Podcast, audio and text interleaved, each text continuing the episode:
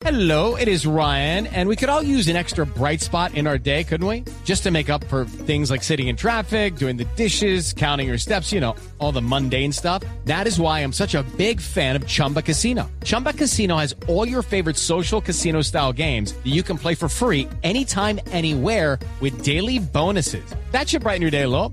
Actually, a lot. So sign up now at chumbacasino.com. That's chumbacasino.com. No purchase necessary. BGW. Void were prohibited by law. See terms and conditions. 18 plus. Eso mismo está diciendo eh, Tedros Adhanom, el director de la Organización Mundial de la Salud. Tranquilos, vamos con cautela, con calma. Dice eh, puntualmente que se deben tomar medidas racionales y proporcionales viendo lo que está pasando en muchos lugares del mundo, que ya están tomando medidas, restricciones a viajeros, cierre completamente de aeropuertos para vuelos provenientes de África, es decir, aquí todo el mundo está otra vez en alerta y son medidas que al final logran quizá retrasar en algo esa llegada de la variante Omicron, pero parece que va a ser inevitable, que la vamos a tener seguramente como ocurrió en su momento con la variante Delta, va a ser inevitable que aparezca en gran parte del mundo. Hay algo que me llama mucho la atención, Gonzalo, y es que no sé si y usted, sobre todo que cubre noticias internacionales, empiezan a llegar flashes por todas partes, que es que dice la organización que recomienda encierros y que las vacunas no van a servir, y entonces empieza a llegar información de todas partes, cuando en realidad la Organización Mundial de la Salud sigue estudiando el tema, ¿no? Todavía no ha, no ha sido concluyente. Hay que dejarlo muy, muy, claro, desde que se anunció esta nueva variante, que por cierto lo hizo Sudáfrica, el día viernes, lo que se ha generado es un pánico colectivo en todo el planeta. Y lo que han dicho las autoridades sudafricanas es, oiga, lo que estábamos dando era una alerta para que los gobiernos del mundo, sobre todo las, de los países más uh, de primer mundo, no, nos dieran una mano, no nos dieran la espalda como se está mostrando en este momento. Y lo que también han dicho las autoridades sudafricanas y varios científicos es, no se pueden sacar conclusiones a esta altura. Hay que esperar al menos dos semanas para saber cómo funcionan las vacunas y la efectividad de las vacunas cae o no con esta nueva variante. Lo que sí está, si hay un consenso per se en la comunidad científica, es que esta variante puede ser mucho más contagiosa por su composición que la propia Delta. Que sea más letal, eso no se sabe que afecte la, a la efectividad de las vacunas tampoco se sabe. Por eso han dicho, oiga, en dos semanas vamos a tener esa información. Bueno, pues eh, para hablar de este tema, Fernando González Candela es un catedrático de genética de la Universidad de Valencia y a esta hora nos atiende en Blue Radio 1119. Eh, profesor González, gracias por estar con nosotros. Muchas gracias a ustedes por la llamada. Buenos días. Bueno, profesor González, ¿qué tienen ustedes allí en, en, España con relación a esta nueva variante? Esas dudas que estaba planteando Gonzalo Lázari, ¿a qué apunta la comunidad científica de cuáles son las diferencias con las variantes que veníamos conociendo de este COVID-19? Bueno, la comunidad científica eh, lo que indica es que la variante Omicron tiene efectivamente muchas diferencias. Muchas de estas diferencias corresponden a mutaciones presentes en otras variantes de preocupación ya conocidas. Y esto es lo que hace eh, sospechar, temer que pueda tener un efecto negativo en el transcurso de la, de la pandemia porque pueda ser más transmisible, porque pueda escapar a la efectividad vacunal. No parece que nadie haya planteado realmente que tenga mayor virulencia o mayor letalidad. Lo que la comunidad científica está, creo que, de acuerdo es que no tenemos suficiente información para concluir que se cumpla ninguna de esas precauciones, prevenciones o temores. Todavía no tenemos esa información y lo que estamos es esperando a que con el paso de los días y con el curso que tome la, pandemia y la variante Omicron en los países en los que ya se ha ido identificando, pues podamos tener referencias reales de qué es lo que sucede en, todo el mundo o en algunos más países del mundo y no solamente en el país en el que se ha identificado por primera vez. Hello, it is Ryan, and I was on a flight the other day playing one of my favorite social spin slot games on chumbacasino.com. I looked over the person sitting next to me, and you know what they were doing? They were also playing Chumba Casino. Coincidence? I think not. Everybody's loving having fun with it. Chumba Casino is home to hundreds of casino style games that you can play for free anytime, anywhere, even at 30,000 feet. So sign up now at chumbacasino.com to claim your free welcome bonus. That's chumbacasino.com and live the Chumba life. No purchase necessary. VGW Group. Void were prohibited by law. See terms and conditions. 18 plus. Profesor, eh, ¿cabría la posibilidad de que si esta variante es más contagiosa, pero menos letal o menos peligrosa para el cuerpo humano, para la salud, que por ejemplo la Delta, podría ser que esto sería una noticia positiva y que podría ayudar a estabilizar la pandemia en la medida en que, pues como ya va a ser más contagiosa, pero menos letal, pues ya podría pasar un poco lo que pasó con la H1N1, que antes era muy grave y ahora pues es más parecida a una gripa no letal. ¿Esto podría ser una buena noticia, por ejemplo?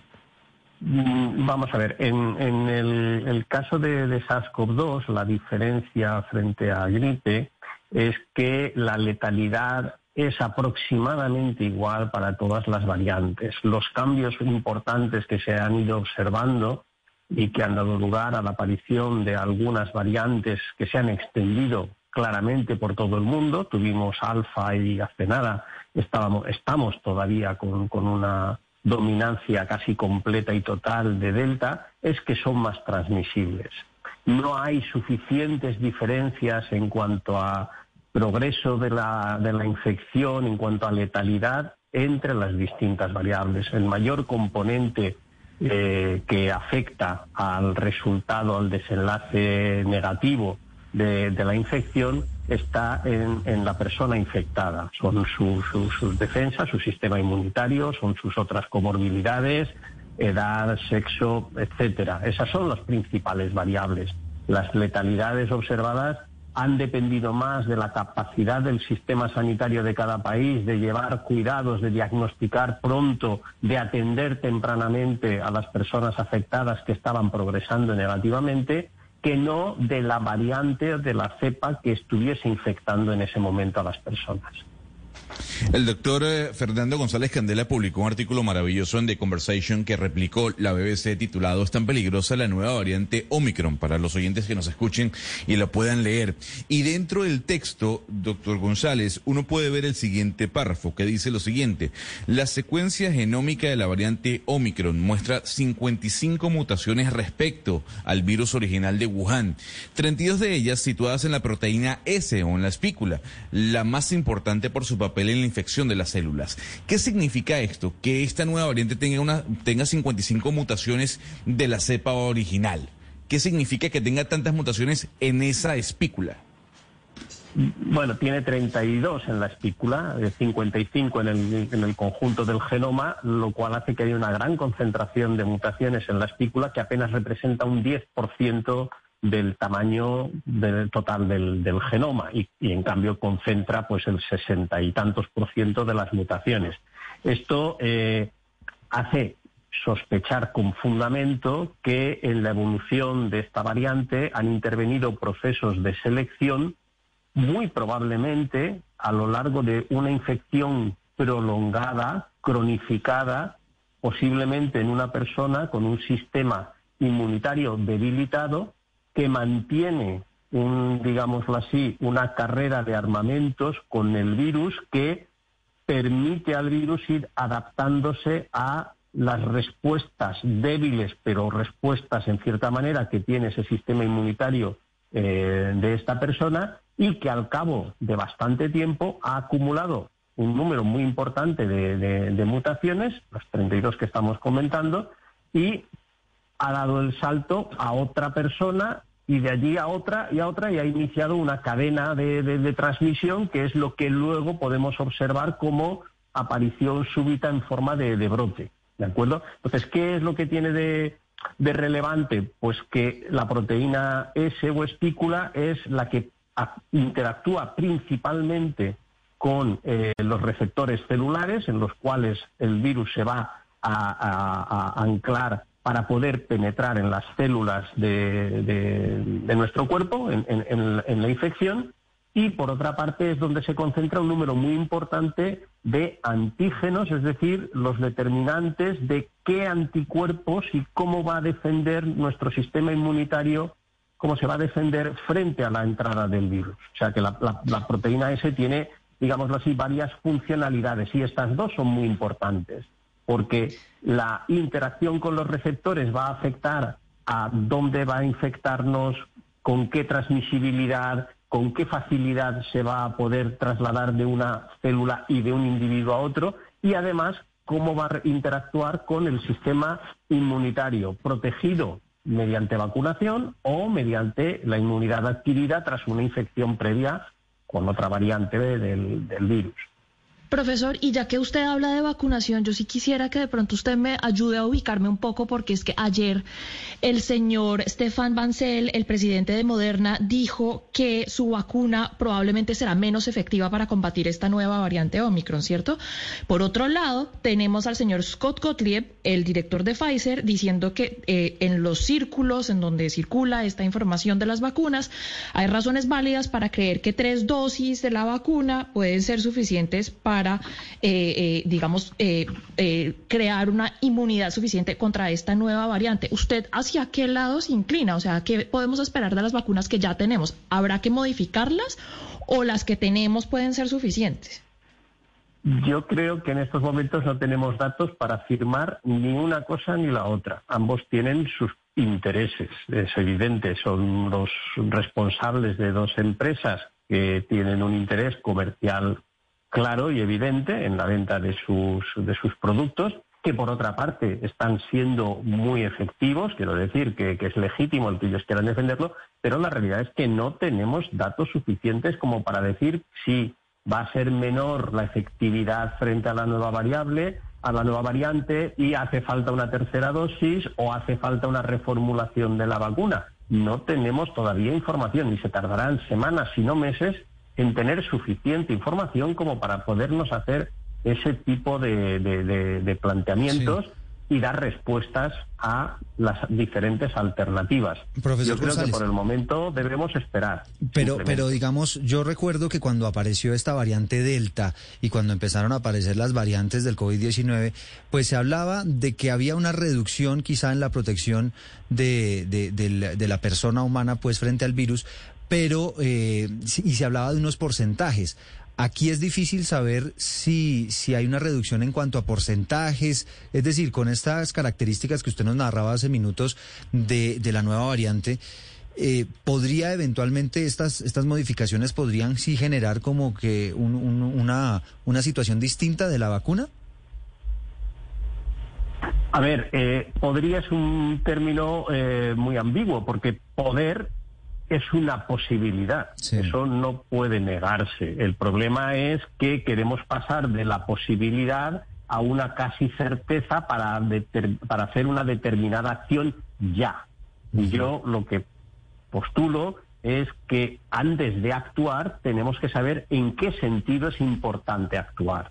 ¿De acuerdo? Para lo cual necesitamos saber qué es lo que sucede cuando hay un número suficientemente elevado de personas, no en un único entorno, no en un único país como puede ser Sudáfrica, donde es el mayor número de casos detectados por el momento, sino también en otros países, y comprobamos qué es lo que sucede con población no vacunada, población vacunada incompletamente, población con vacuna completa, población con vacuna completa más dosis de refuerzo, porque en el mundo tenemos todas esas situaciones. Y además, dentro de esas situaciones, ni siquiera dos personas con el mismo grado de, vacunación necesitan, necesariamente se van a comportar igual, porque además tenemos que considerar edad, sexo y estado general de salud de los individuos. Sabemos, por ejemplo, que en, países en los que hay una alta tasa de vacunación, como en nuestro país, o como en, España me refiero, o como en, o como en Israel, personas que hace meses que completaron su pauta de, vacunación, en estos momentos están con mayor probabilidad de ser infectados, no de ser infectados gravemente, sino de tener una infección por el virus, que las personas que acaban de completar ese rango de esa, esa pauta de, de vacunación. Eso es lo que se llama una disminución de la eficacia, que se mide fácilmente cuando medimos el nivel de anticuerpos pero que la respuesta inmunitaria tiene un componente de mucha más difícil eh, evaluación, que es la inmunidad celular de la cual no tenemos tanta información. Lo vemos a medida que va habiendo personas mayores que se infectan a pesar de estar vacunadas en mayor proporción que personas de menos edad. Pero es que también esas personas, por lo menos en nuestro país, en España, se vacunaron antes. Luego, la caída de la inmunidad no está necesariamente asociada solo a la edad, ni necesariamente asociada solo al tiempo desde que se hace eh, se completa la vacuna ambos, ambos factores van a influir en que disminuya paulatinamente la, inmunidad. Y eso también, eso pues, también explica, profesor, pues el, el, tema de los refuerzos, ¿no? Que están aplicando en muchos países, refuerzos que llegan efectivamente para, para fortalecer esa posibilidad de protección contra el virus.